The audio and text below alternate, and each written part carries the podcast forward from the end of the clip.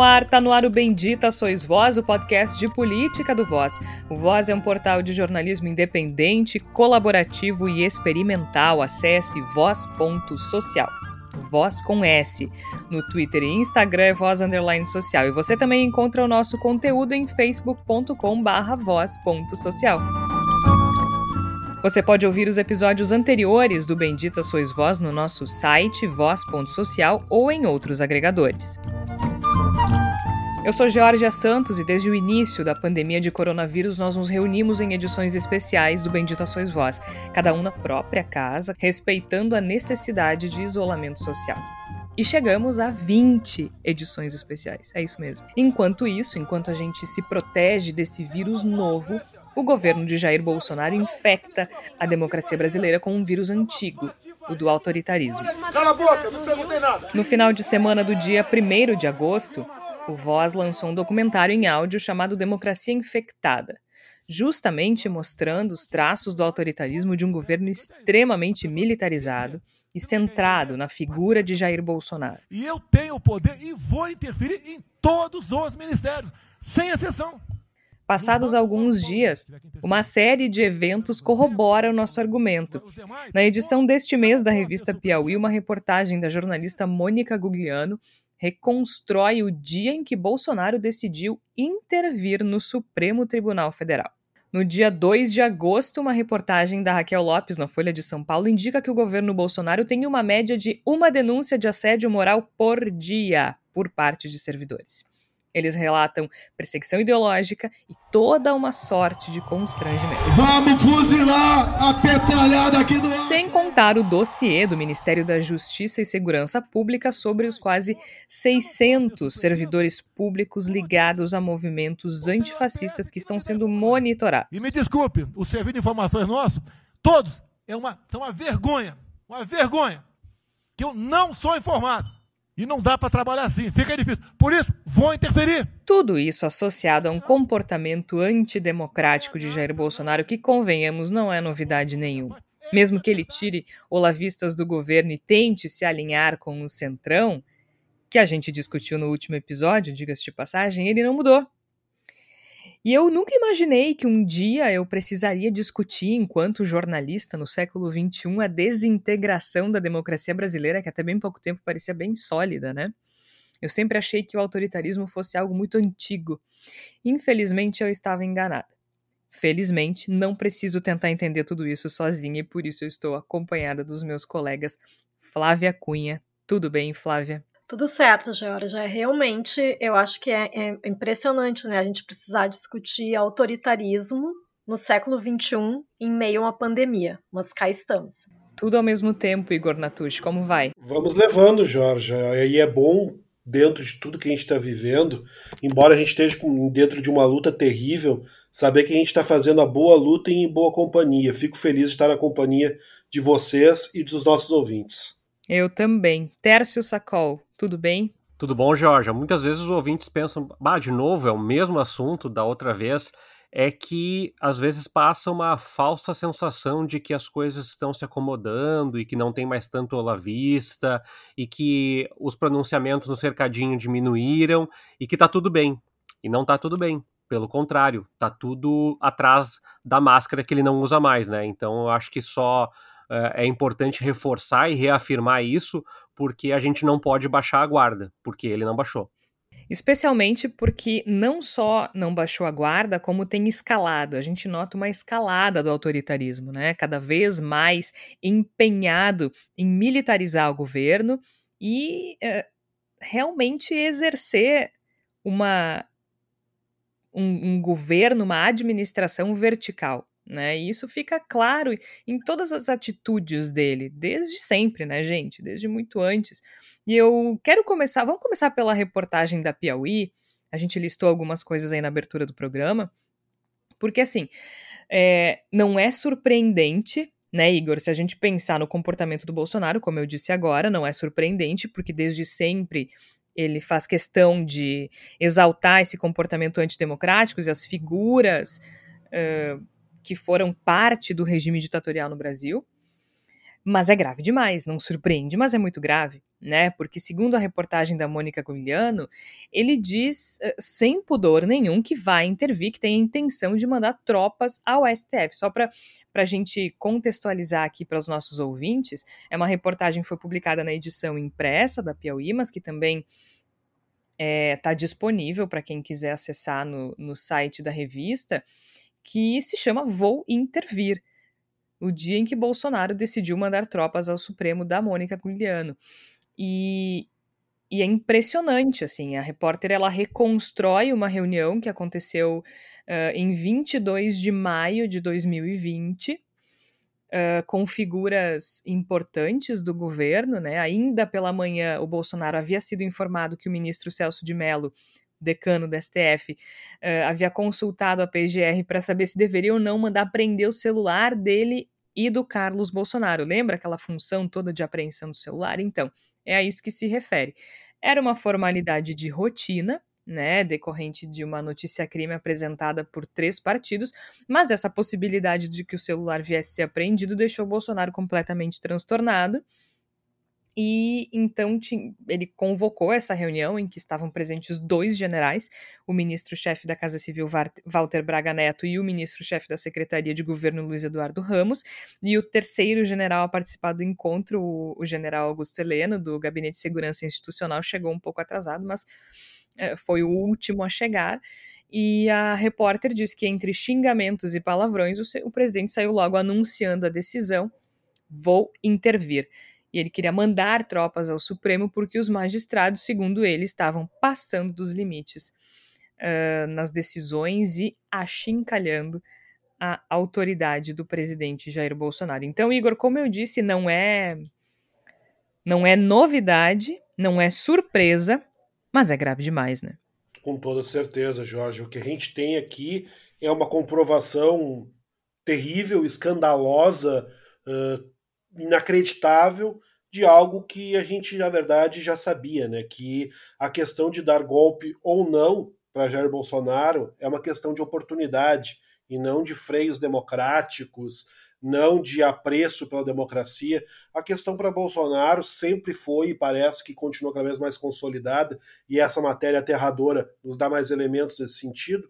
Uma questão de oportunidade, se é possível, se não é possível, se há força ou não há força para fazê-lo. E isso acaba sendo, até certo ponto, coerente com um governo de ocupação, que no fundo é exatamente o que é o governo Bolsonaro.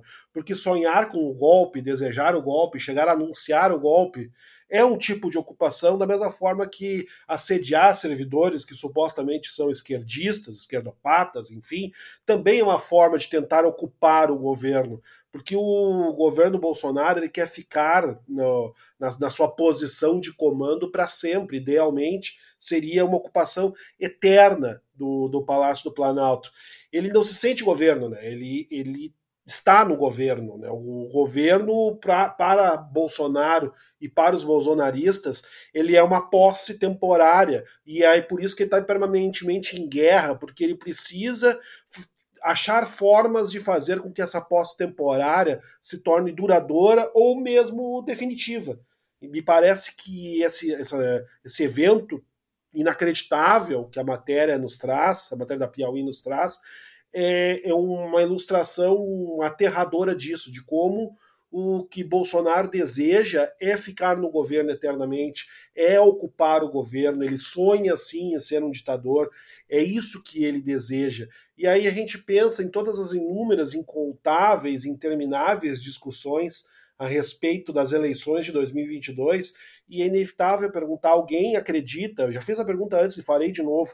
Uh, alguém acredita que, vamos supor, por um milagre ganhe um candidato de esquerda nas eleições de 2022? Alguém acredita que Jair Bolsonaro subirá no topo da rampa do Planalto, entregará sorridente a faixa presidencial ao seu opositor eleito democraticamente presidente da República? Eu não acredito, eu tenho certeza que todos os ouvintes e todas as ouvintes também não acreditam, porque esse governo, ele não quer ir embora do governo nunca, essa administração nunca quer deixar o governo federal. E a gente precisa, desde agora, e ainda mais com esse alerta pavoroso que vem na matéria trazida pela, pela, pela, revista Piauí, a gente precisa começar a pensar em como vamos fazer para tirar Jair Bolsonaro do governo, porque ele voluntariamente não sairá do governo. Esse alerta é muito duro, é muito claro, mas não pode ser ignorado. No final de semana do dia 1 de agosto, é, na verdade a gente publicou no dia 31 de julho um documentário em áudio é, chamado Democracia Infectada. É uma produção uh, que eu fiz em parceria com a Raquel Grabowski, em que a gente tenta reconstruir o caminho que nos trouxe até esse ponto. Que ponto? O ponto em que a gente escolheu o candidato autoritário para ser presidente do Brasil, porque foi isso que aconteceu, né? A gente, pela via democrática, escolheu enfraquecer a democracia. Uh, os brasileiros optaram pelo candidato autoritário, pelo candidato de, uh, antidemocrático. E isso era claro em todas as, as manifestações do Bolsonaro, inclusive nesse, uh, nesse documentário que a gente fez, a gente buscou falas dele lá da década de 90. Quem não lembra daquela fala lá do final de 99, se eu não me engano, do final da década de 90, em que ele disse que se ele fosse eleito presidente, ele ia dar golpe sim, é, que, o congre que ele ia fechar o Congresso, que o Congresso não servia para nada. Não há a menor dúvida, daria golpe no, no, no, mesmo dia, no mesmo dia. Não funciona, e tenho certeza que pelo menos 90% da população ia fazer festa e bater palma, que não funciona. Pra, o Congresso hoje em dia não serve para nada, Xará. Só vota o que o presidente quer. Se ele é a pessoa que decide, que manda, que tripudia em cima do Congresso, deu logo um golpe, pô. Parte logo para a ditadura. Quando a gente olha para aquele Bolsonaro e para esse Bolsonaro de agora, o que, que a gente vê? Nossa, ele mudou, ele tá um pouquinho mais polido. Não, gente, ele não mudou, ele é exatamente essa pessoa. Ele é exatamente esse candidato autoritário que se não dependesse de outras alianças para se sustentar, e aí vai desde a aliança econômica com a elite uh, financeira brasileira que elegeu ele, até as alianças políticas uh, dentro do Congresso Nacional, ele diria essas coisas, ele fecharia o Congresso, ele faria isso. E essa reportagem da Piauí deixa muito claro, né, Flávia, que ele é esse tipo de pessoa que se ele pudesse, se ele não tivesse alguém, se ele não tivesse uh, um assessoramento com um pouquinho de inteligência política e institucional, ele faria essa intervenção sim. Né? E esse tipo de comportamento se encaixa perfeito, perfeitamente em um governo que persegue servidores, que constrange as pessoas. São todas táticas usadas na ditadura militar, né? Pois é, Georgia, eu, eu fiquei pensando, eu fiquei muito surpre surpresa com a, com a reportagem da Piauí, apesar de sabermos todo o histórico do Bolsonaro, porque realmente é muito claro o que ele pretendia fazer, né? E o mais irônico é que realmente os generais presentes ali botaram panos quentes e disseram: não, presidente, só um pouquinho, vamos tentar um outro caminho, uma outra via.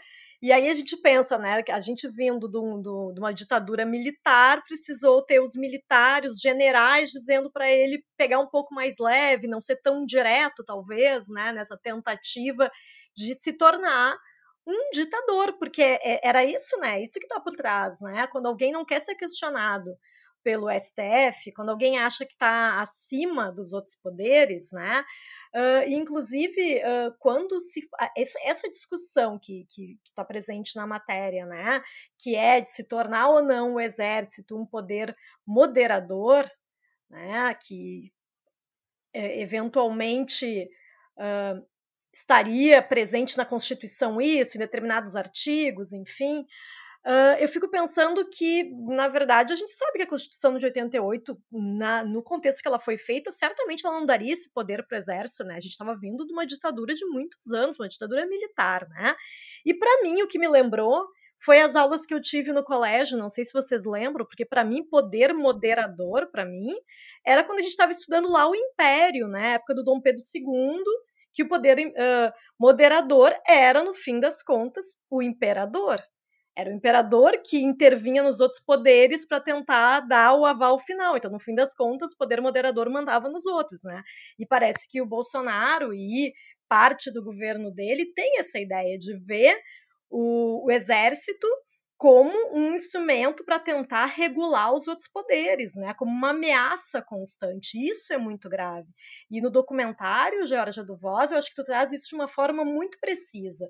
Como o, como o, o exército é o refúgio do Bolsonaro, inclusive nessa questão da honestidade, da lisura, da instituição militar e tudo mais, que é uma coisa que ele não tinha, né? Ele era um deputado do Baixo Clero, que a gente já conversou sobre isso no outro episódio, e ele tenta se, se valer do exército para tentar jogar, né? E aí até nisso, né? Vamos mandar as tropas para STF, é um absurdo isso. É, e é interessante a gente pensar nisso, Tércio, porque assim, a Flávia falou do documentário e tem uma fala da professora Anaís Passos, da Universidade Federal de Santa Catarina, do Departamento de Sociologia e Ciência Política. Ela estuda muito a ação dos militares uh, nesse período democrático, mais uh, relacionada à questão da segurança pública, mas ela, obviamente, tem uma visão macro das, das coisas e ela deixa muito claro: eu não vejo. É, as Forças Armadas no Brasil como o poder moderador no sentido de ser um freio. Porque, sim, Neste caso, a gente tem é, o exemplo de que o Bolsonaro tinha a intenção ou a vontade de, inter, eh, de fazer uma intervenção no STF e os generais presentes na reunião tentaram controlar. Agora, eu não, eu não acredito, e aí me baseio na fala da professora Anaís, eu não acredito que eles tenham tentado controlar porque eles tenham algum apego pela instituição democrática. Eu acho que eles só não têm certeza se sustentam esse tipo de regime no Brasil de hoje. Acho que são coisas diferentes. Eu não sei se eu posso, posso estar delirando aqui, mas me parece que são coisas bem diferentes, né? É, entre tu, tu ser um freio no sentido de não concordar e tu simplesmente não incentivar esse tipo de ação porque tu não tem certeza do desfecho. E militar trabalha com estratégia, eles não são idiotas, né? Uh, eles, afinal de contas, eles estão no governo Bolsonaro, eles compartilham de uma cartilha de valores ali.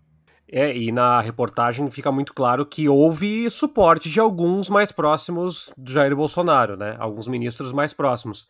Mas também é importante é, colocar nesses termos, eu acho que sim, Jorge, eu acho que eles são mais inteligentes do que Bolsonaro, eles são mais. Eles têm uma visão menos míope de governo, e isso não é um elogio, isso é simplesmente uma constatação. Né?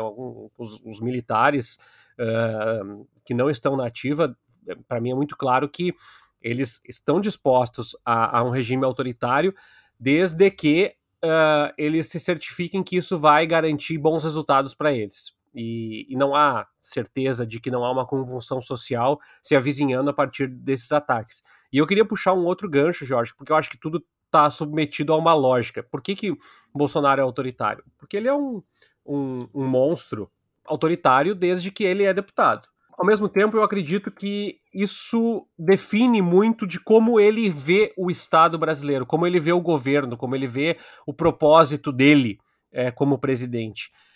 Bolsonaro nunca reconheceu o papel das instituições ou reconheceu o papel dos poderes legislativos. Ele deu entrevistas na década de 90, nos anos 2000, sobre isso em vários momentos. Cita que tem que matar 30 mil, que tem que matar ministro, que tem que matar o ex-presidente Fernando Henrique. Para ele, a simplificação, o poder, ele, ele é dado a partir de um mito. E ele se constrói como um mito de forma muito eficiente no governo. E a prova disso é a outra a abordagem que tu falou é, ali na abertura dos casos de assédio, que é uma reportagem trazida pela Folha de São Paulo, e é uma reportagem que me assustou muito também, que foi publicada no dia 2 de agosto, que mostrando que sob o governo Bolsonaro, a gestão federal tem uma média de uma denúncia de assédio moral por dia, na realidade 1,2 por dia. 680 denúncias no total, sendo que o Ministério da Mulher, Família e Direitos Humanos é o que lidera o número de denúncias, né? Seguido por educação, saúde e economia, além da Polícia Federal. E isso para mim tem muito a ver com essa ideia de que o Estado sou eu. E ele já falou isso, né? Que a lei Sim. era ele, né? Literalmente, então, ele, ele usou essas palavras. Exato. E, e que a Folha coloca ali, ó, a Folha ouviu relatos de perseguição de servidores. Termos como esquerda, petista, Lula livre foram usados por superiores e hierárquicos para questionar o posicionamento político de funcionários. Outros problemas são ameaças de exoneração e abertura de processos administrativos. Entidades de representação afirmam que há servidores federais que têm tirado licença não remunerada para evitar passar por constrangimentos. Veja, é, é uma ideia, a matéria da Raquel Lopes, competente matéria da Raquel Lopes na Folha de São Paulo. É, uma, é um recorte que mostra que esse governo entende que há uma subordinação e que ele não foi eleito para governar. Ele foi eleito para decretar um novo Brasil que se começa a partir de 2019, extirpando tudo que é diferente dele, extirpando os homossexuais, extirpando as pessoas negras, extirpando a cultura indígena e criando uma nova, um novo prospecto, uma nova ideia de, de gestão de Brasil que pressupõe apenas e exclusivamente essa ideia de guerra ideológica. E que, por isso, decretar que os militares vão até o STF não é algo que é, soa absurdo dentro dessa lógica do Bolsonaro de patrolar tudo que veio antes dele. O Brasil começa na gestão de Jair Bolsonaro. Antes do podcast, ele falou que foi feito o possível e impossível para salvar vidas. Porque para ele o possível é dar um discurso, o possível é fazer uma live. Então, na cabeça dele, o governo está todo guiado por uma figura mitológica e por ações dessa figura mitológica que é ele mesmo. Então, tudo irradia de podre a partir é, desse, desse problema que se chama Jair Bolsonaro, né?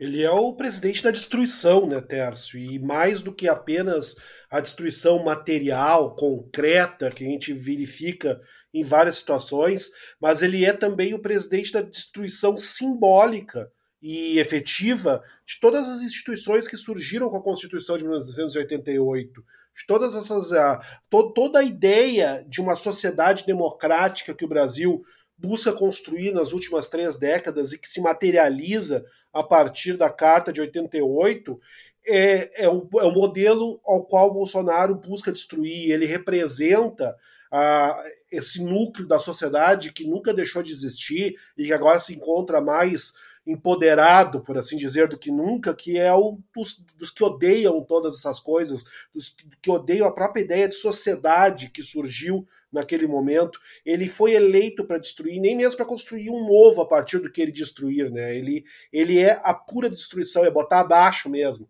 Então soma essa ideia que eu coloquei anteriormente de que ele busca dominar o, o, poder central, porque acredita que é uma conquista e uma posse que não pode ser cedida facilmente, com a ideia de que ele dominou uma estrutura que a ele cabe destruir, que a ele e ao seu governo cabe botar abaixo. E o que a gente está vendo, não há proposta de construção em absolutamente nada, porque Bolsonaro ele é um móvel da destruição e o objetivo dele Uh, é, mais do que o objetivo, talvez seja inclusive o seu credo, talvez seja o, o seu elemento profético, ele, enquanto profeta de uma destruição, ele existe enquanto figura que está disposta a botar o Brasil abaixo. E aí a gente é confrontado cada vez mais com essa questão terrível e urgente de até onde a gente é capaz de lidar com essa destruição. Institucionalmente, me parece que vai se continuar fingindo que nada aconteceu, até porque a reação, por exemplo, a matéria da revista Piauí, é um silêncio mais do que ensurdecedor, é desesperador. Né? As instituições é. mantêm um silêncio desesperador diante da denúncia gravíssima que foi trazida pela matéria da revista Piauí. Então, e é mais ainda, né? Porque a gente degradou. Antes a gente tinha as notas de repúdio, agora não tem nem isso. A gente tem o silêncio. Quando tu publica uma reportagem dessas, Igor, é, de, com esse peso, com essas palavras, e a resposta é silêncio, é porque tá pior do que estava antes da publicação. Né? É, é, é, muito pior, porque agora tu tem um presidente dizendo. É, claramente verbalizando a vontade de realizar uma intervenção na base da força no Supremo Tribunal Federal e a resposta é que nem tu disse, não tem nem nota de repúdio. Então, sim, é pior, é muito pior. Pois é, Georgia, eu estava pensando sobre essa questão da perseguição a, a, servidores, né? Que é uma coisa que a gente já percebe que já vinha desde a época da, da campanha política, né? Quando Bolsonaro ficava tentando falar que todo servidor público é marajá, com aquele discurso antigo mesmo, né? De se, se, colocar todos os servidores públicos no mesmo balaio, né? Mas aí eu estava resgatando algumas falas do Bolsonaro a esse respeito, e eu peguei uma de 2019, que foi relacionada quando teve uma demora para a liberação do processo de licenciamento ambiental para uma loja da rede Avan, em Rio Grande, aqui no Rio Grande do Sul. O que ah, será, né? Por que será que ele estava defendendo o amiguinho, né? O velho da van. Mas ele, ele falou uma coisa que, que eu considerei muito grave, né? E se a gente for pensar todo, todo, tudo esse pacote que vem junto em 2020, né? Que é essa perseguição a servidores, essa análise de se, se alguém que se considera, se posiciona como antifascista, é, acaba sendo monitorado pelo governo e tal. Mas lá em 2019, o Bolsonaro falou numa live, que é a maneira que ele mais gosta de falar bobagem, Uh, o presidente tem mandato, porque se não tivessem, eu cortava a cabeça mesmo. Quem quer atrapalhar o progresso vai atrapalhar na ponta da praia. Aqui não. E claro, a referência à ponta da praia é uma base da Marinha que foi usada como local para prisão de opositores da ditadura militar e um lugar onde se tinha, se sabe que se tinha tortura e morte de muitos perseguidos pelo regime militar. E, ah, que homem desgraçado, gente. E aí a gente pensa, né, que a, a perseguição a, a, servidores públicos também foi uma ferramenta usada pela ditadura militar, né? A gente sabe que não foi só para quem optou pela luta armada que foi perseguido pela, pela ditadura, né? Uh, teve a Comissão da Verdade, inclusive, fez uma fez alguns levantamentos nesse sentido, né? Por exemplo, no Rio de Janeiro, servidores dos Correios eram perseguidos, porque eram pessoas sindicalistas que reivindicavam melhores condições de trabalho, eram perseguidos pela ditadura militar, por exemplo. Uh, funcionários da Rádio Nacional também foram perseguidos. Então, quando a gente fala de perseguição política, né, na época da, da ditadura, vem aquelas, aquelas pessoas, os, os viúvos da ditadura, dizer: não, só foi perseguido quem mereceu. A pessoa fez, a pessoa não, né, foi, foi uh, terrorista. E não, né? Às vezes a pessoa estava só trabalhando e aí de repente era perseguido pelo regime militar. E se a gente for pensar agora, eu fico pensando como é que estão os servidores de carreira no Ministério da Saúde com um general, né, de ministro da Saúde interino, eterno interino, que não, nunca se anuncia o novo ministro da Saúde, né? Como é que estão os, os servidores de carreira na Secretaria Especial da Cultura, com as pessoas que estão lá no momento, né? Com o cara lá que é uma fria. Uh, eu fico pensando em todas essas pessoas, né, que são servidores, pessoas que são alinhadas com. Agora que eu entendi o trocadilho, desculpa. É, mas é, né? Uma, o cara que é uma fria, tá, ok. Não, não, não é uma fria completa. O, o ex-ator da, da Malhação ser, ser o secretário da Cultura, olha, é uma coisa assim absurda. Vou rasgar todas as minhas caprichos. E, não, não tem mais. E eu, mas e eu, tinha. E outra coisa, né, que também a gente sabe, né, que outros perseguidos pelo regime do Bolsonaro desde de sempre, né, os, os, servidores ligados à área ambiental, né, que alguns deles, inclusive, o Bolsonaro tinha rixas pessoais, né, por ter tomado multas e tudo mais.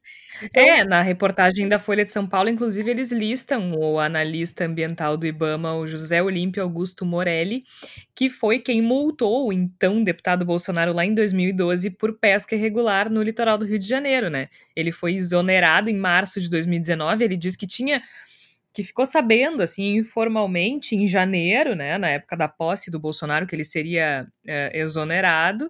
E aí ele, segundo ele, rolou um processo de fritura assim lá dentro da instituição por colegas, inclusive. Isso é bem delicado, né? Até que ele foi é, exonerado em março de 2019. É, exatamente. E, e, é, e, o que a gente fica pensando é assim, né? Se o IBAMA é o órgão regulatório, mas então não é para não é para multar mais, não é mais para isso. Né? Os licenciamentos ambientais, quando tem análises, eles estão atrapalhando o progresso. Então tem que ser feito muito rápido, vamos liberar para o velho da van, meu amigão. Então, assim, é, é, um, é um contrassenso tão grande, né, o que a gente está tá, tá vivendo, uh, que realmente é, é, eu, eu, fico pensando que não. não eu, eu fico pensando quem defende ainda esse governo, né? Eu, eu, eu, às vezes vejo assim algumas postagens aleatórias, assim, a gente nunca sabe se é robô ou não nos comentários, mas assim, quem ainda defende o governo Bolsonaro? Porque é tanta vergonha, sabe? Tanta coisa errada e. e é, é, por outro lado, Flávia, a gente não pode esquecer que muita gente votou nele por causa disso, né? Eu, eu, eu prefiro acreditar que seja a minoria, mas muita gente votou nele por causa desses traços, por causa desse alinhamento autoritário por mais que tenha uh, que tenham sido grupos pequenos, se a gente pensar lá nos protestos de 2015 e 2016, havia grupos, mesmo que minoritários, pedindo volta da monarquia, pedindo intervenção militar. Então, algumas pessoas querem isso. A gente não pode esquecer do vídeo que vazou da reunião, a fatídica reunião do Moro, é, do quanto as pessoas elogiaram a postura do Bolsonaro naquela reunião e mesmo elogiando a fala do Ventralb, que disse que era para prender todos os caras do STF. Né? Mas é uma coisa importante que eu acho dizer, Georgia, é estratégico uh, não ser burro, mas é estratégico do ponto de vista político recrudescer e ampliar é, é, esse espaço de ódio, de confronto, de conflito que o Bolsonaro fomenta, tanto através desse, dessa proto-ameaça de, de é, tirar os ministros do STF dos seus cargos, quanto nessa exposição e perseguição sistematizada que a Folha de São Paulo traz, quanto o dossiê do Ministério da Justiça que é, é, feito contra as pessoas antifascistas, o que coloca o Bolsonaro numa posição de ser fascista, né, né? Por, por, por, um exercício de lógica bastante básico. Então, dentro desse contexto todo, dentro de, dessa salada toda que a gente acaba batendo no liquidificador, é importante lembrar: o Bolsonaro não precisa ter a maioria. Ele quer manter para 2022, esses 30% que apoiam ele e que já são mais do que 30% agora, segundo os últimos levantamentos, principalmente suportados no auxílio emergencial, que deve se extinguir aí no final do ano, mas que ele precisa não ter a maioria, ele precisa ter é, mais do que o segundo colocado nas eleições de 2022. É nisso que ele aposta.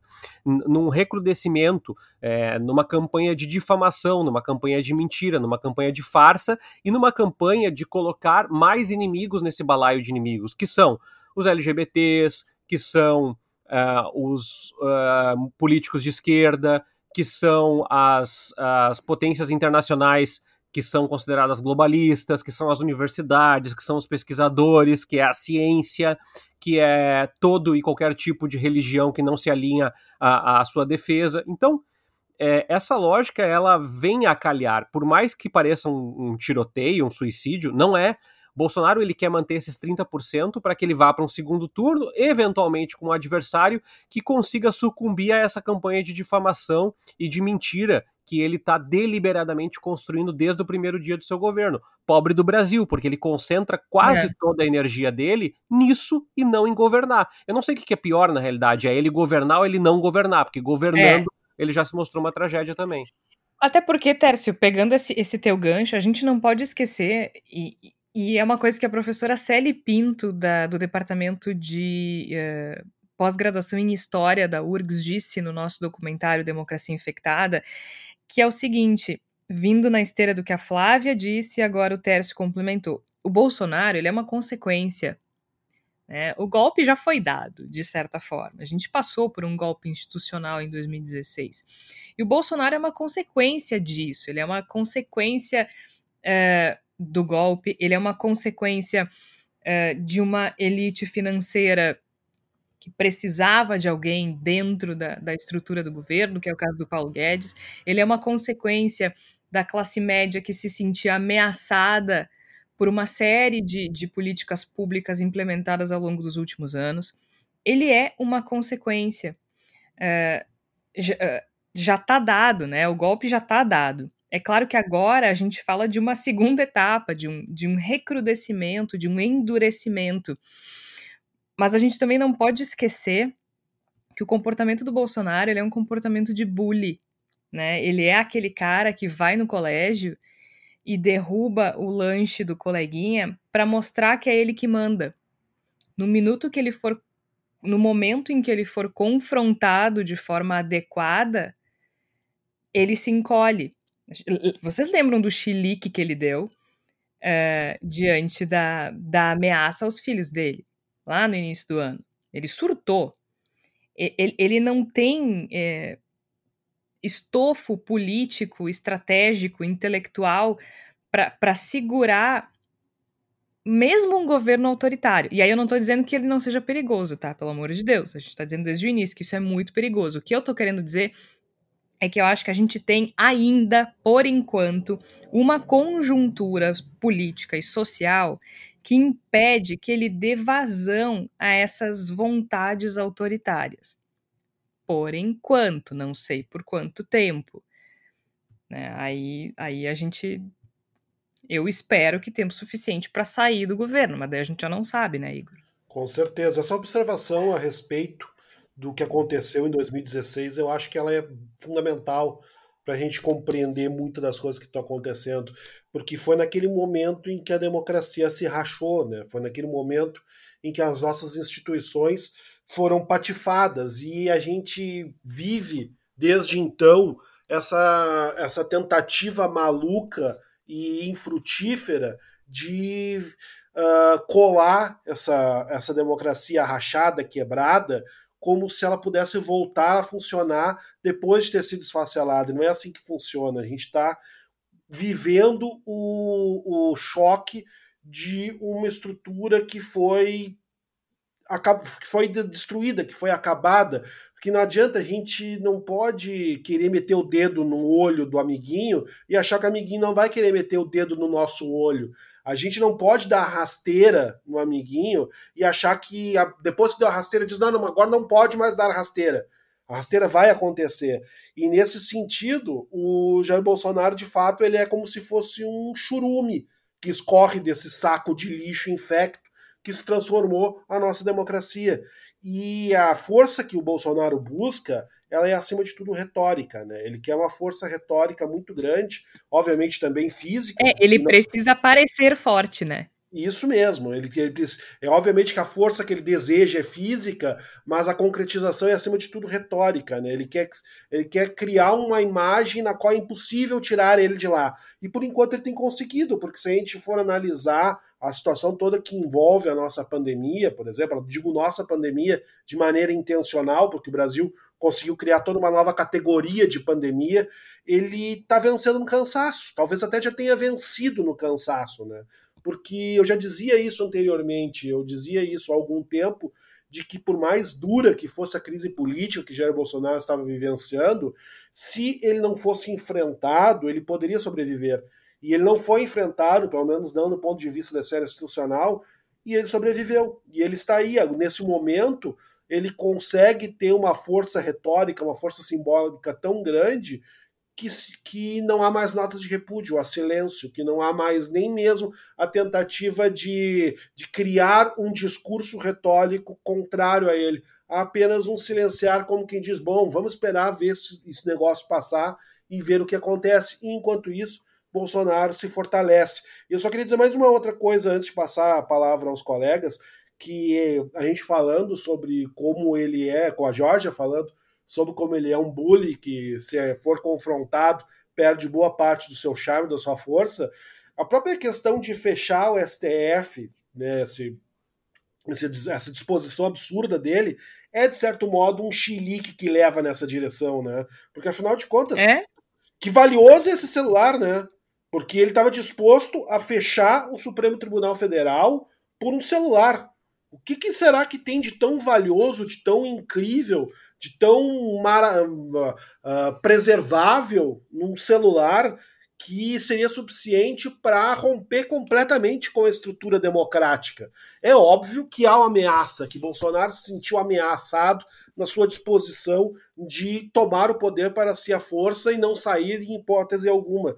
E eu acho que a gente, para tentar entender tudo que está acontecendo, a gente também tem que se lembrar do porquê que as coisas estão acontecendo. Me parece que esse detalhezinho do celular é muito significativo para a gente entender que tipo de motivação Jair Bolsonaro tem enquanto presidente. Até porque até agora a gente tem o Congresso, ele roubou o lanche do Congresso, né? Pegou o STF na saída. O que, que falta? É, e ninguém encara, ninguém enfrenta, né? É, é, é, aquele guri que, que aterroriza a galera no recreio e tem os capanguinhas atrás. O Centrão tá tentando dar um recado o, agora. O, o, STF até, o STF, o judiciário da figura do STF, sim, enfrentou sim. durante algum tempo. E agora parece que não... Sim, mas aí agora, no momento mais grave, na ameaça, na ameaça não, na, na declaração mais grave desde o início do governo, o que a gente tem até agora é silêncio. Talvez porque a, existam coisas que estão acontecendo, né? A gente teve decisões recentes do STF que foram contrárias aos interesses do governo. Não estou querendo fazer sim, a defesa sim. do judiciário aqui nesse momento, porque realmente acho que deveria ter uma, uma resposta muito mais clara e muito mais dura do que essa não resposta que nós temos agora, mas até agora o mais perto que a gente teve de alguém dizer não, não, não, não, não vai derrubar meu lanche não, foi a esfera do judiciário. E Perfeito, eu me prepararia... mas eu sinto falta de uma resposta específica para essa reportagem, Tércio. Eu me prepararia, uh, é um cenário que eu acho que é desenhável para os próximos meses, com o fim do auxílio emergencial, uma queda de popularidade do Jair Bolsonaro, uh, salvo qualquer uh, fato em contraposição. Nós temos também no cenário internacional a potencial derrota do Donald Trump nos Estados Unidos, que deve deixar Bolsonaro mais isolado do que ele já está depois da, da, da perda uh, da, da direita ou da centro-direita na Argentina, né, que é o nosso vizinho e um dos três principais parceiros comerciais do Brasil. Então, uh, eu não sei qual é a escalada de queda que o Bolsonaro vai ter, mas se forem cinco, seis, são sete pontos de popularidade e o ano começar com mobilizações contra o governo Jair Bolsonaro, que derretem a popularidade, que tem um forte apelo de derretimento da, do, da popularidade, eu acredito que esse cenário de autoritarismo, dele sair e vomitar, e sair aquela espuma branca da boca dele, que é o que fa ele faz uh, recorrentemente, né, com, com, com bastante é, propriedade, isso deve se exacerbar nos próximos meses, porque, como vocês já destacaram aqui, ele não sabe lidar com o contraditório. O contraditório para ele deve ser massacrado. Não existe diálogo possível no governo. O assédio aos funcionários mostra isso. O dossiê contra os antifascistas mostra isso. E essa reportagem contra o STF, da, da, da ideia de derrubar o STF, também é, mostra isso. Então, essa indisposição para o enfrentamento e uma possibilidade de que a popularidade dele venha a ruir, porque hoje ela está amplamente baseada numa perspectiva de recuperação econômica e também no aporte do auxílio emergencial por mais tempo, me parece que a gente tem um início de 2021 flertando com, com um colapso social enorme no Brasil, é, de proporções catastróficas e que vai revelar ainda mais essa face autoritária. Não sei o que deve ser feito, mas eu concordo contigo, Georgia, que pelo menos abrir uma live aí e, e, no STF dizer assim, olha, é muito grave, estamos investigando, teria que ter sido feito, porque a sensação que ficou no pós-reportagem é, ah, tudo bem, o Bolsonaro é assim mesmo, né? Ele é aquela criança chiliquenta. Só que ele é o presidente, né? Tem, é mais grave do que isso. Exatamente, tanto que é isso, assim, acho que não é novidade, né? A gente reconstrói uh, quem tiver interesse de escutar o documentário, a gente reconstrói essa, esse histórico de, de autoritarismo, né, de, de, de apego a essa, a essa coisa vertical, esse governo vertical do autoritarismo. Mas ele é um presidente eleito democraticamente. Não é engraçado, não é de boa, não é tudo bem, né? E é, e é bem isso que o Tércio disse. Sim, ele é um, ele é o, o, o bully do recreio, mas ele é o presidente da República. E aí? Isso, né, Flávia, no, no pior momento possível. Porque se eu, se eu não imaginava discutir autoritarismo no Brasil em 2020, eu não imaginava discutir autoritarismo no Brasil durante uma pandemia.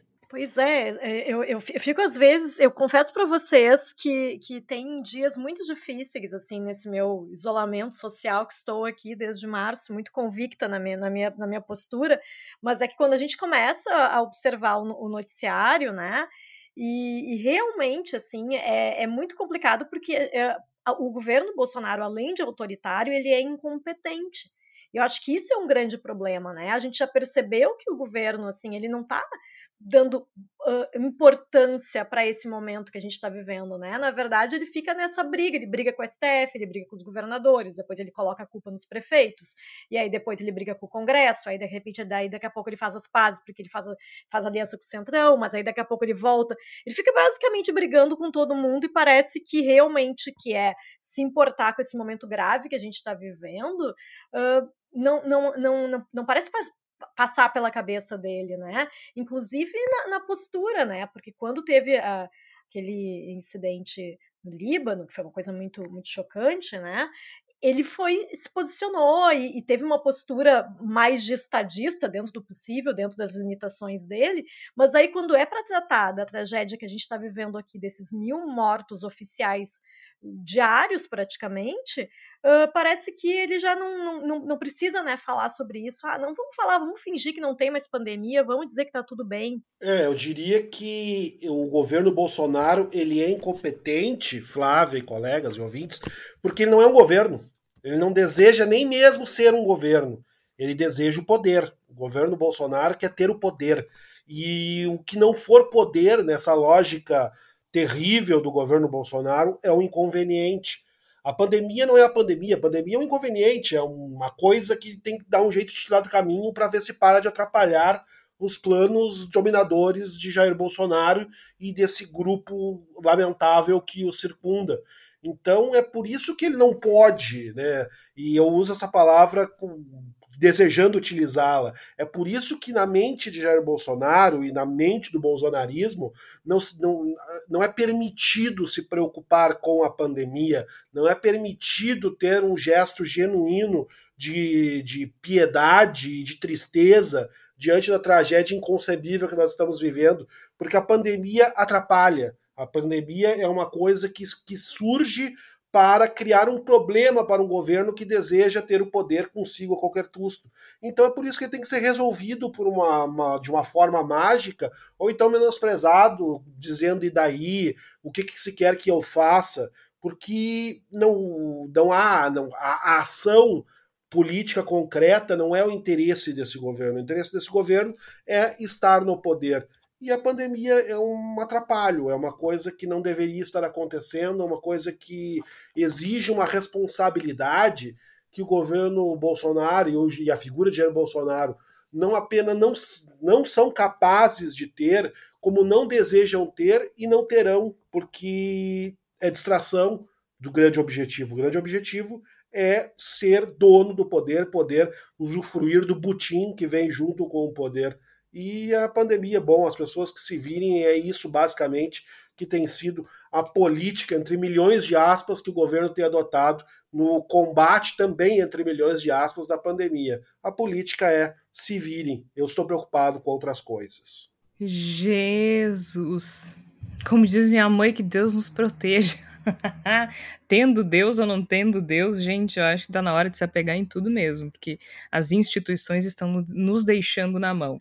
Exato. Agora a gente chega no momento da, da palavra da salvação, e eu quero começar por uma dica absolutamente óbvia, mas que eu faço questão de reiterar, que é o nosso documentário Democracia Infectada, é um documentário em áudio produzido pelo Voz, é uma parceria minha com a Raquel Grabowska, em que a gente reconstrói esse caminho que os motivos pelos quais estamos onde estamos, né? Por que os brasileiros optaram por um candidato autoritário? De que forma isso aconteceu? Por que ele é autoritário? O que faz de Bolsonaro autoritário? O que faz desse governo um governo autoritário? Os caminhos uh, que trouxeram os militares de volta ao poder. Isso é muito importante de se ressaltar. E, claro, o impacto prático que isso tem na vida de milhões de brasileiros, especialmente durante uma pandemia brasileiros que estão desassistidos porque as autoridades simplesmente desistiram. Quem quiser ouvir o Democracia Infectada, ele está disponível no nosso site voz.social. Lembrem-se, voz com S, mas também está em diversos agregadores, está no Spotify, está no Google Podcasts, está no, no Apple Podcasts, está Castbox, enfim, uma série de, de agregadores por aí. É só pesquisar uh, pelo Voz. A gente criou um canal porque a nossa ideia é produzir esse tipo de documentário com certa regularidade, trazendo assuntos que estão muitas vezes latentes, outras vezes mais expostos, mas que são muito importantes para a nossa vida social e política. Então, trazer com certa regularidade uh, esses conteúdos, eles vão estar sempre disponibilizados no canal de voz, que é o nosso canal de áudio uh, acessável em todos os, os agregadores aí que, que o pessoal está acostumado a ouvir os podcasts. Então é só se inscrever, seguir esse canal do Voz e escutar o Democracia Infectada e em seguida os nossos próximos conteúdos nesse, nesse mesmo formato. Agora, a Flávia escreveu uma coluna no Voz essa semana falando sobre distopias, é isso, Flávia? Só, Georgia, antes de comentar sobre o meu texto, queria dizer para os ouvintes e também para ti, Georgia, que eu me emocionei muito ouvindo o documentário, né? E fica parecendo meio pegas a gente ficar elogiando, né? Ah, o produto que foi feito pelo Voz, mas eu acho que é uma, foi feito de uma forma. É, é, o conteúdo dele é muito impactante. Tem uh, momentos em que eu chorei, realmente me emocionei, mas realmente assim a forma com que tu conseguiu colocar um assunto tão relevante é uma forma muito bonita e poética em algumas, uh, em algumas partes e eu recomendo muito que as pessoas ouçam porque realmente uh, faz a gente refletir sobre esse momento que a gente está vivendo que é tão difícil.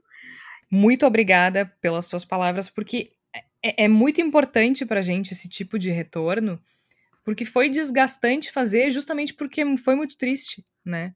É um assunto muito triste. A gente fala de, de autoritarismo, de, de, de, de fome, tudo isso agora, em 2020. Mas falando, tá falando antes de momento difícil, né, Georgia? Então, assim, é, eu, eu comecei a pensar que uma das coisas que me deixam melhor realmente é tentar escrever ou tentar fazer conexões do momento atual com, com a literatura, né, que é o que eu faço já há alguns anos na coluna Voos Literários, e eu estava na cabeça com isso, que o Brasil atual ele é uma distopia, porque não é possível que com tudo que a gente está vivendo, por exemplo, as pessoas saiam para a rua sem máscara, ou saiam com a máscara no queixo, e coisas assim que estavam realmente me incomodando nas pouquíssimas vezes em que eu saio para a rua. E aí eu achei dois livros que eu, que eu fiquei, fiz algumas reflexões a respeito do Brasil atual.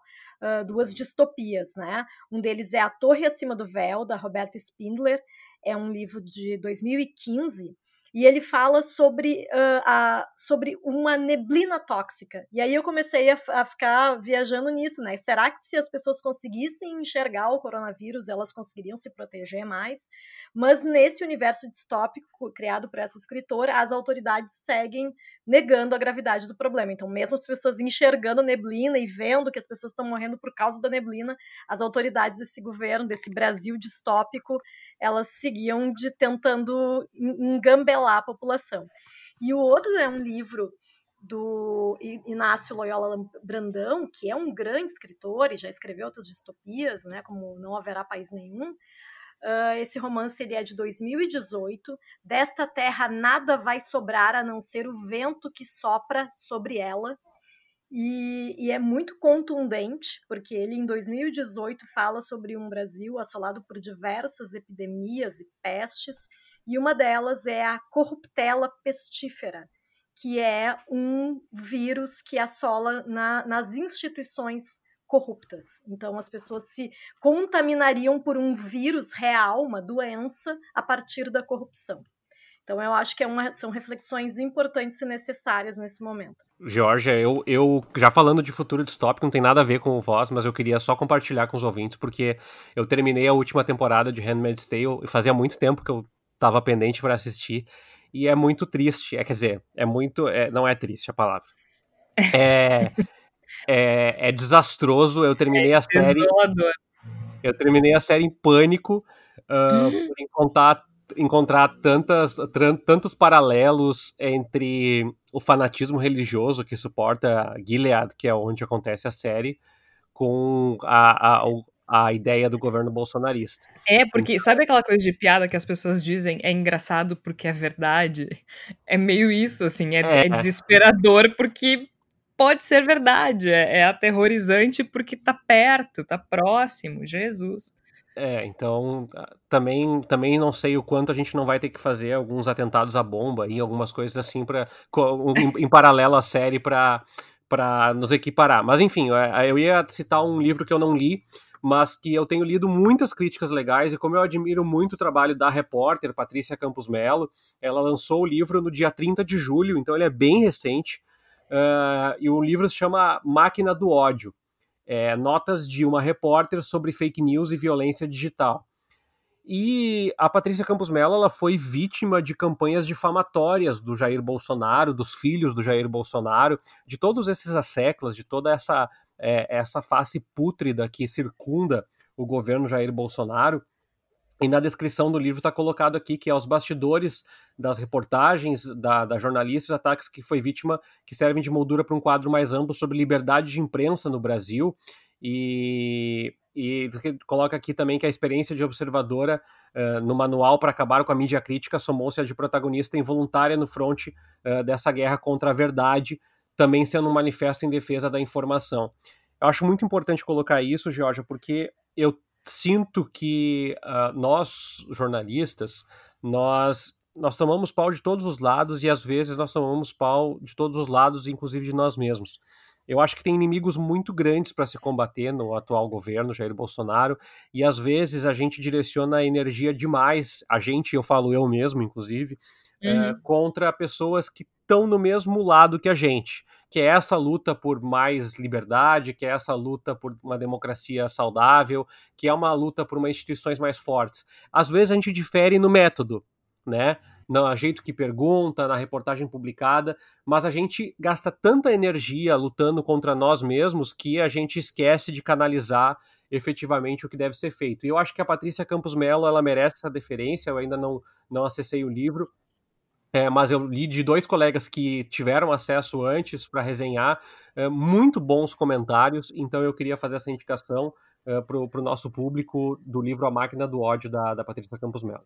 Perfeito, Tércio. Eu já comecei, ainda não, não terminei o livro, mas o pouco que li já achei fantástico. Assim, a, a Patrícia realmente é uma das grandes repórteres do país hoje e não só na experiência como jornalista, mas como vítima também desse gabinete do ódio, né? Porque ela foi, ela sofreu bastante uh, em função dessa máquina que se armou aí na política brasileira, mas é realmente uma, uma indicação preciosa. Eu só queria fazer uma, um último comentário, Jorge. Eu não tenho uma dica né, de palavra da salvação, mas eu queria fazer uma palavra da salvação em forma de elogio ao poder de autogestão do povo brasileiro. Porque eu acho que a gente teve hoje um programa bastante pesado, meio amargo, né, num momento em que a gente vive essa proximidade horrível dos 100 mil mortos no país, e num contexto em que muitas vezes a gente coloca um peso excessivo disso no equívoco individual, na pessoa que sai na rua sem máscara, na pessoa que faz churrasco em sua casa, etc. E eu queria dizer o seguinte: se fosse pelos governos, em todas as esferas, se fosse pelo alto empresariado brasileiro, se fosse pelo capital especulativo, etc., nós teríamos 700 mil mortos no Brasil, 800 mil mortos no Brasil, e não 100 mil mortos que nós estamos prestes até agora, que são trágicos o suficiente, mas que seriam muito mais se não fosse o povo, de uma forma ignorante, talvez, ingênua, talvez, certamente desesperada, tentar se cuidar, tentar se virar. Então eu queria terminar o programa fazendo esse elogio ao povo brasileiro que, de uma maneira que talvez nem saiba direito o que está fazendo, está fazendo o que fez durante mais de 500 anos de história, está se virando. Meu aplauso ao povo brasileiro que a gente consiga continuar se virando diante desse descaso atroz que cai sobre nós. A gente está se virando, e aí eu nos incluo, né? A gente também está nessa, a gente também passa por isso todos os dias a gente se protege porque a gente sabe que tem que se proteger, não porque exista uh, um, um governo que trace diretrizes adequadas para o combate à pandemia. A sensação é que desistiram da gente, mas a gente não pode desistir da gente, né? Uh, então, acho que a gente pode terminar esse programa, apesar dos pesares, numa nota otimista. A gente não pode desistir da gente e talvez isso nos salve. Só pelo amor de Deus, não recorram ao ozônio. Por favor. Façam isso. Evitem. Façam, façam isso por mim. Nossa, agora eu falo com a Flávia Cunha, o Igor Natucho, o Tércio Sacol e com os nossos ouvintes, por favor. Não recorram ao ozônio, gente. Tá? Então deixa isso pros malucos aí que a gente vamos, vamos ficar em casa, usar máscara, né? Limpar a mãozinha e vamos se cuidar, ficar isoladinho, segura só... mais um pouquinho o abraço. E só um último comentário sobre essa questão do ozônio. Você aí de esquerda, não faça piada homofóbica em relação ao uso do ozônio no reto, porque é ridículo, porque é um método não comprovado. E não, não faça piadinha homofóbica, porque isso não é legal. Ai, obrigada, Flávia, porque ainda tem isso. Mas a gente está aqui para isso também, né? Para ajudar a, a, esclarecer determinados equívocos que são espalhados por aí. Então, não, gente, a terapia com ozônio não funciona contra o coronavírus, contra a Covid-19, tá certo? Eu sou Jorge Santos, participaram a Flávia Cunha, o Igor Natucci, o Tércio Sacol. A gente volta na próxima semana. Até lá!